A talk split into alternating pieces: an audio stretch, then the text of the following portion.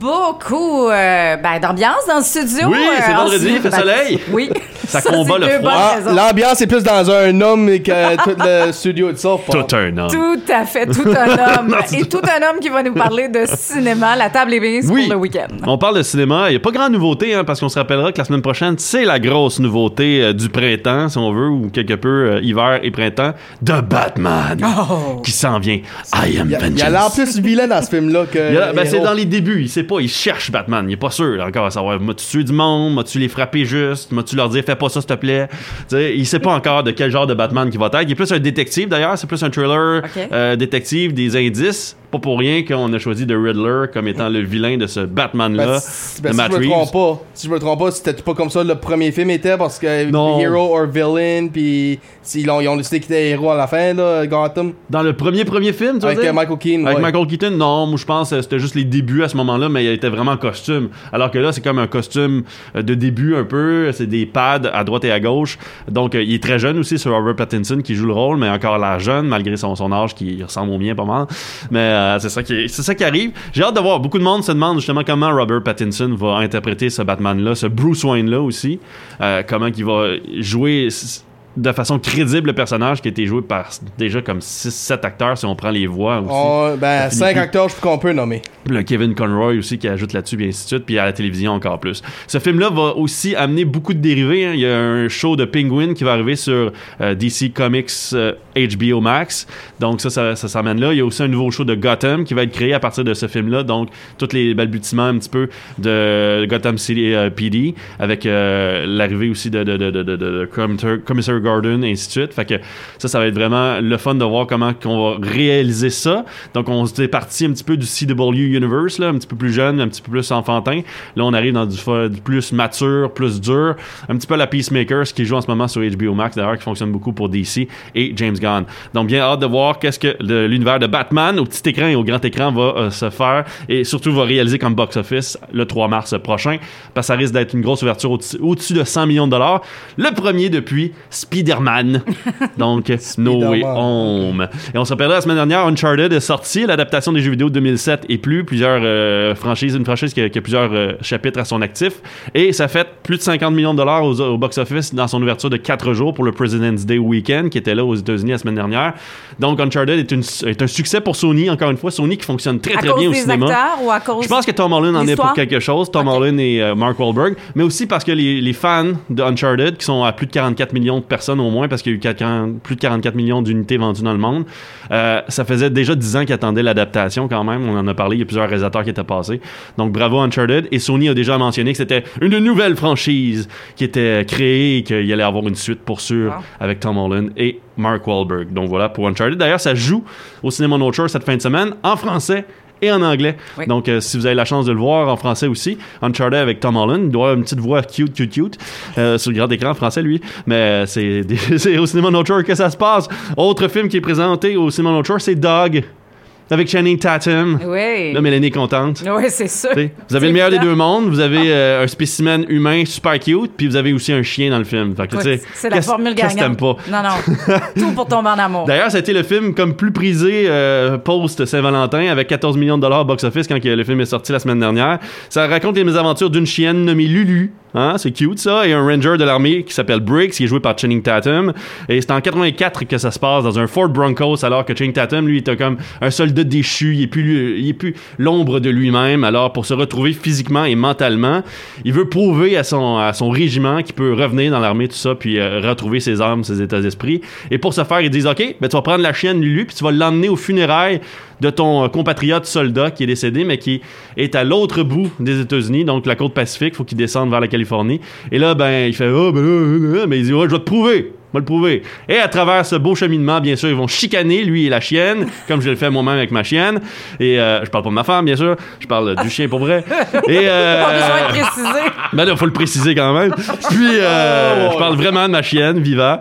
Et, et aussi, à travers ça, ils vont briser quelques lois, ils vont s'amuser, ils vont se découvrir, ils vont trouver le bonheur comme on peut le Ah. faire. Et moi, je vais pleurer dans ce film-là, je suis sûr et certain.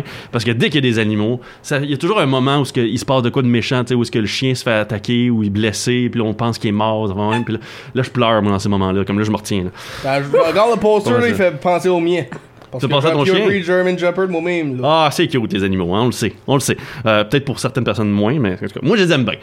Nouveauté sur les plateformes, aucune ou presque, à part des téléséries Ah ouais? dont les épisodes sortent de, de façon hebdomadaire, comme Pam and Tom euh, de Disney+, ainsi de suite. Mais il y a eu deux films la semaine dernière qui sont sortis sur Disney+, dont Kingsman, donc l'adaptation des, euh, des comic books, le troisième chapitre déjà, qui se passe durant la Première Guerre mondiale. C'est assez intéressant, euh, d'ailleurs, de voir de Kingsman avec ce qui se passe en Ukraine actuellement puis de comprendre un petit peu l'envers du décor d'une guerre, de comment ça, se dé- comment ça débute, puis comment les gens peuvent placer des pions pour faire accroire des choses, pour ensuite avoir un prétexte d'envahir un territoire, Comme comme, le fait un peu dans Poutine. Et là, je prends position en disant ça parce que je prétends que Poutine a inventé des affaires pour aller envahir l'Ukraine, mais c'est ce qu'il fait en ce moment, vraiment. Il il y a des preuves quand même à l'appui de tout ça. Mais on repartira pas un débat à la COVID. C'est ce qui se passe en Ukraine en ce moment. Il y a un envahissement et euh, c'est- dommage. Mais The Kingsman est sur Disney+. Spin aussi, une comédie euh, pour ados un petit peu plus. Euh, le fun, j'ai bien aimé ça.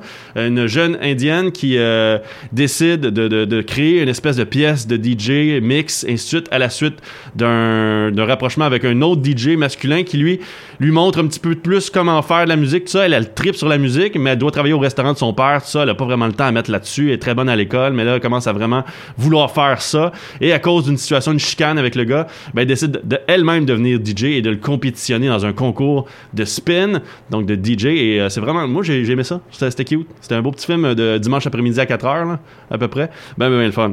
Donc, de ce côté-là. Et moi, la grosse nouveauté de cette semaine, qui sortira malheureusement pas sur les réseaux euh, sur, euh, sur euh, les, les salles ici, d'après moi, je pense pas qu'on va l'avoir. C'est un film d'horreur underground fait par les Foo Fighters. C'est un, euh, c'est un projet de Dave Grohl depuis quelques années qui voulait mettre en, en scène. Ça Ouais. s'appelle C'est un film ou Studio. un documentaire? C'est un film. Ok. Studio 666, Ouais. donc Studio 666. L'histoire, c'est les Foo Fighters et Dave Grohl qui euh, s'emménagent emménagent dans un manoir pour enregistrer leur dixième album qui est paru en février 2021 l'année dernière, qui euh, s'appelle Medicine at Midnight. Puis ils sont aux prises avec les forces du mal qui menacent l'album. Ils les empêchent d'enregistrer l'album. C'est des esprits comme d'anciens rockers, ainsi de suite. Comme lui, il devient fou, il se met à, manger de la viande crue. Puis ils ont voit Lionel fait un album, là. Puis c'est ça, ils ont fait cet album-là en même temps, d'ailleurs, Medicine Ouais. at Midnight. Et ça, non seulement ça, ça menace l'album, mais ça menace aussi leur vie. parce que c'est des méchants esprits, tu sais, de rockers, et ainsi de suite. Donc c'est une comédie d'horreur niaiseuse, un petit peu. On, on niaise le rock and roll parce que Dave Grohl a déjà dit en entrevue qu'à un moment donné, le rock est essentiel. Pour lui, le, le rock and roll, c'est la vie, c'est l'âme. Mais quand une chose est si essentielle et si populaire, t'as pas le choix à un moment donné d'en rire. T'es rendu à un stade où ce qu'il faut t'évoluer, faut que tu fasses évoluer ça, faut que tu fasses changer ça, faut que tu l'amènes à d'autres endroits, puis tu testes des affaires. Et je pense que c'est ce que les Foo Fighters font en ce moment. Ils s'amusent avec le rock and roll, comme Weezer, comme Tenacious D, comme euh, euh, à l'époque euh, Sex Pistols ou Ramones man ou quoi que ce soit ou même euh, Twisted Sister. Donc je pense que c'est un peu ce qu'on retrouve avec ça. Fait que quand ça a autant d'importance ça faut s'amuser faut le dériser un petit peu. Et il faut se rappeler que Dave Grohl a une année quand même assez assez occupée en 2021 Oui. il a fait un documentaire What Drives Us et il a fait un livre aussi il a sorti un livre autobiographique qui s'appelle The Storyteller. En plus de faire des collaborations avec des Mick Jagger et compagnie Oui. à travers toute l'année 2021 puis il dit il dit moi je dors pratiquement pas puis il dit quand t'as des occasions comme ça d'avoir du monde puis de faire des projets avec eux autres pourquoi je dirais non? Tu sais puis euh, tout à fait raison effectivement mais il est un peu fou hein, Grohl dans sa dans sa façon d'être il est toujours ricaneux il a toujours l'air d'avoir du plaisir d'être heureux d'avoir du fun mais à travers ça c'est un être aussi qui parfois peut être vraiment fou te crisser une claque sur la gueule sans que tu t'en rendes compte puis imprévisible. un peu oui il est un peu imprévisible là-dessus mais j'ai hâte de voir Studio 666 Ouais. c'est un peu la raison pour laquelle il l'a fait d'ailleurs parce qu'il s'est dit on était rendu là au point où que le rock and roll pour nous c'est tellement rendu gros, tellement rendu essentiel que t'as plus le choix d'en rire un peu puis de t'amuser avec ça. Puis il dit quand on a eu l'option de faire un film d'horreur, pourquoi pas? Ça, ça sort où? Studio Euh, ben, 666? je l'ai pas dans la région, je ne crois pas qu'il sort sur les écrans malheureusement, mais éventuellement ça devrait se retrouver sur les plateformes assez rapidement là, quand même. Mais ça va être aux écrans sur une sortie limitée à travers les États-Unis et peut-être même Toronto, les grands centres à droite et à gauche. D'accord. À voir, c'est c'est- c'est tout, c'est tout. Question de Ryan? Oui, Alright, puis là, ben aujourd'hui, on va commencer un actor's review pour toi. oui. Le- deux, deux réponses pour toi. La, la- leur meilleure performance, puis leur meilleur film, lead. Euh, ah, je, je aujourd'hui, je te donne Ben Affleck. Oh! Leur pire, Le- Il va commencer par le P. Mon premier- le, le pire, c'est Geely avec Jennifer Lopez. On se rappellera en Jiggly. 2003. Ouais, ben Jiggly ou Jiggly, peu importe comment tu veux le. Tu, tu veux pas Jiggly with it, c'est sûr et certain. ça, c'est c'est sûr et certain. Ben Affleck, Jennifer Lopez, un des pires films de l'histoire d'ailleurs. Sa meilleure performance à Ben Affleck, moi j'irais pour soit Argo ou The Town. Moi j'ai trippé The Town. The Town, ouais. J'adore The Town. Mais j'adore quand Ben Affleck aussi joue le second violon contre dans Dogma. J'adore Dogma avec Ben Affleck puis Ma- Matt Damon. Puis aussi, veut, veut pas, euh, son premier film avec Matt Damon. Euh, euh, là, j'oublie le, le nom, avec Robin Williams. Euh, euh, euh, Good Will Hunting. Good Will Hunting. T'sais, mais quand il joue ces deuxièmes rôles-là, c'est le fun aussi. Il est quand même très très bon. Puis non, Daredevil, malgré le fait que j'adore Daredevil de Ben Affleck, est pas un bon film. Ben, ton- Puis là, ben, t'as dit ton, ton meilleure performance de lui. Ouais. Ton préféré film de lui, c'est quoi? Ben, c'est ça, moi, je suis un fan de Daredevil. J'ai aimé quand Daredevil est arrivé au grand écran, mais c'est un mauvais film. Fait que je dirais, si j'avais à choisir un film que je pourrais réécouter sans me tanner, The Town. Ok. Ouais. Tu veux connaître Boston? Écoute The Town, écoute The Departed, c'est deux films qu'il te faut absolument, puis tu vas comprendre tout ce qu'il y a à comprendre sur Boston. Ben là-dessus, Entre autres, et Gangs of New York, mais ça t'as pas le choix, mais ça c'est c'est New York, mais c'est quand même en tout cas. C'est une autre histoire. à suivre. Bye! Bon week-end, bon cinéma. On écoutait, euh, ben, on parlait de Dave Rowe. On va les écouter avec Foo Fighters. C'est My Hero.